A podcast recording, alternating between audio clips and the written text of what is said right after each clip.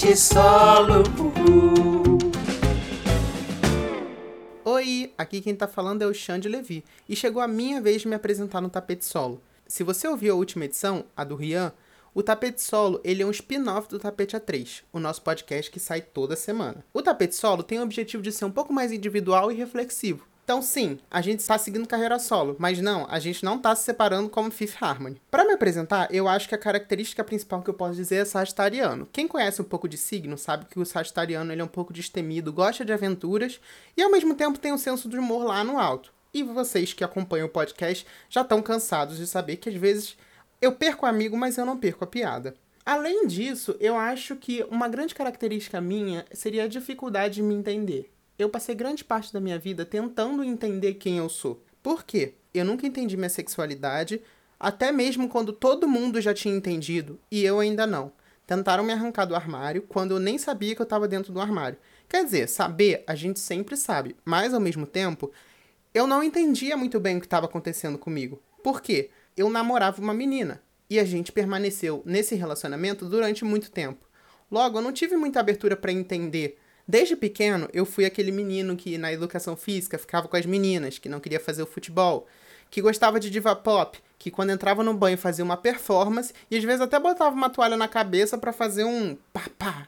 Eu também sempre vivi uma outra dualidade na minha vida, que foi eu era preto demais para ser chamado de branco e branco demais para ser chamado de preto. Sempre falaram para mim que eu era branco, mas ao mesmo tempo eu nunca me enxerguei como branco e nem a sociedade me enxergou como branco, porque eu era completamente fora dos padrões, os meus traços são grossos e eu sentia uma dificuldade de me sentir representado em todos os lugares.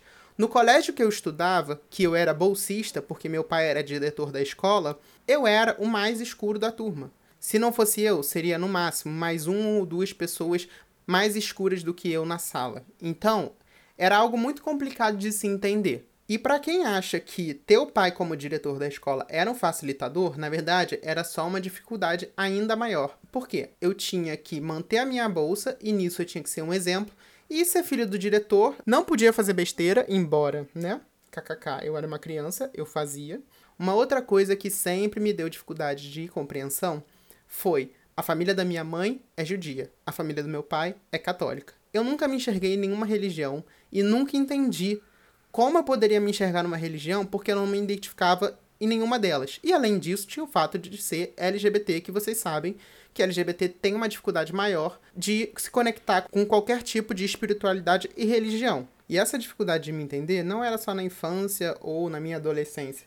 Eu acho que isso continua perpetuando durante o tempo. Eu acho que a gente está sempre em descobertas, sempre querendo entender quem a gente é. Eu, pelo menos, sou muito assim. Umas vezes eu paro e penso: será que eu sou realmente engraçado ou será que eu sempre usei o humor como uma válvula de escape? Será que eu não sou mais afeminado e eu não sou, na verdade, porque tiraram isso de mim? Porque desde criança eu sempre ouvia: não, você tá andando muito afeminado. Para de rebolar, fala grosso. Para me entender como homem gay, cis, não branco, dentro de uma sociedade como a gente conhece, foi muito difícil. Por exemplo, às vezes eu fico pensando, eu era uma criança viada que gostava de Sandy Júnior, Rouge, El Chan.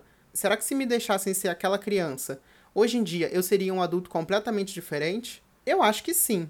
Mas não sei. E aí, eu fico tentando sempre pensar, eu não posso deixar a sociedade moldar o que eu sou. Eu tenho que ser quem eu sou.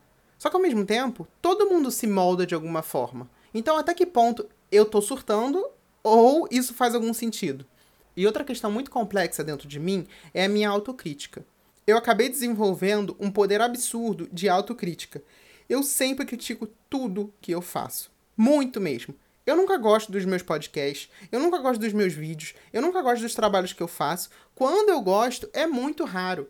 Todo mundo fala para mim que é bom, que é legal, que tá ok, que tá isso, que tá aquilo, mas eu não acredito. E isso é a pior coisa que a gente pode fazer com a gente mesmo. Eu acho que uma mensagem que poderia ficar para você que tá me ouvindo agora é essa. Tipo, para de ser autocrítico. Porque você não é crítico assim com os outros. Então por que você acha que os outros vão ser críticos com você? Eu não costumo pensar muito na opinião dos outros, para ser bem sincero, porque desde pequeno eu sempre fui ensinado de que as pessoas vinham falar de mim. De qualquer jeito, elas iam falar de mim. Então, pelo menos, falando bem, eu falei mal, mas falem de mim. Não, tô brincando. Mas pelo menos, elas falando mal de mim, isso não ia afetar de forma geral. Claro que eu ligo porque eu vivo numa sociedade. E seria muito hipócrita da minha parte eu dizer que eu não ligo para a opinião de ninguém. E eu acho que isso foi criando essa autocrítica que eu tenho hoje, né? Essa coisa que eu me machuco todos os dias Todos os dias, ninguém precisa me lembrar as coisas ruins sobre mim, porque eu mesmo faço isso.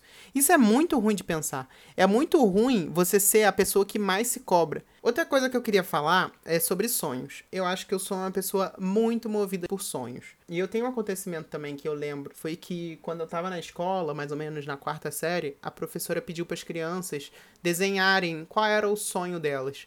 E aí eu lembro dos meus amigos colocando carro, viagem, trabalhando não sei aonde. E o meu desenho foi simples. Era eu, uma mulher vestida de noiva e duas crianças. E eu botei com 21 anos. Ou seja, eu dizia que com 21 anos, o surto, eu queria casar e ir na igreja, porque ainda tinha o crucifixo. E aí você para pra pensar, você que talvez não conheça o Alexandre, mas pelo que você ouviu até agora, você acha que esse sonho faz algum sentido? Isso mostra, na verdade, não que eu tinha esse sonho, que isso foi colocado em mim de alguma forma, mas também mostra que eu era uma criança sensível, muito sensível, mais sensível do que a maioria dos meus amiguinhos, que na verdade estavam pensando em carro e viagem internacional, e eu estava pensando só em encontrar um amor e de repente viver isso. E hoje em dia eu sou zero essa pessoa sensível. Os meus amigos me zoam até porque eu não costumo chorar em filme. Mas eu não era assim. Eu lembro que quando eu era criança, quando eu era adolescente, eu tinha muita facilidade de chorar. Isso me leva a essa reflexão mais uma vez. Será que eu sou sensível e na verdade eu criei essa casca para não parecer sensível? Porque eu demonstrava ser sensível demais, porque infelizmente sensibilidade para a cabeça de algumas pessoas ainda significa feminilidade e de alguma forma que você não é homem o suficiente. Então, assim, hoje em dia eu tento muito me desamarrar disso. Mas voltando a falar de sonhos. O que eu queria falar de sonho é que eu sou uma pessoa muito movida por sonho. O meu pai sempre diz isso, que eu sou uma das pessoas mais sonhadoras que ele conhece. E eu sou mesmo. Muitas vezes eu não compartilho meu sonho com as pessoas, só que eu guardo para mim. E às vezes eu paro para pensar que se eu olhasse hoje em dia, eu já desejei muita coisa que eu conquistei hoje em dia. E aí eu desafio você a pensar nisso. Você lembra de quando você queria o que, que você tem agora? Tipo, em algum momento, sei lá, quando você tinha 15 anos, você desejava estar tá trabalhando onde você tá. Ou desejava estar tá morando onde você tá. E você conquistou. Então, assim, pequenas conquistas são importantes também. A gente também tem que levar isso em conta. E a gente muitas vezes coloca um plano muito longo. E isso nunca acontece. Demora para acontecer, não é de uma hora para outra. E a gente tem vários exemplos de profissionais bem-sucedidos que só começam a carreira, de fato, com 40 e 50 anos. Então, por que, que a gente faz essa nossa pressão com 20 e poucos anos de que a gente precisa conquistar as coisas, sendo que, um, a gente já conquistou muita coisa. Dois, talvez a gente não esteja nem perto de chegar onde a gente quer chegar.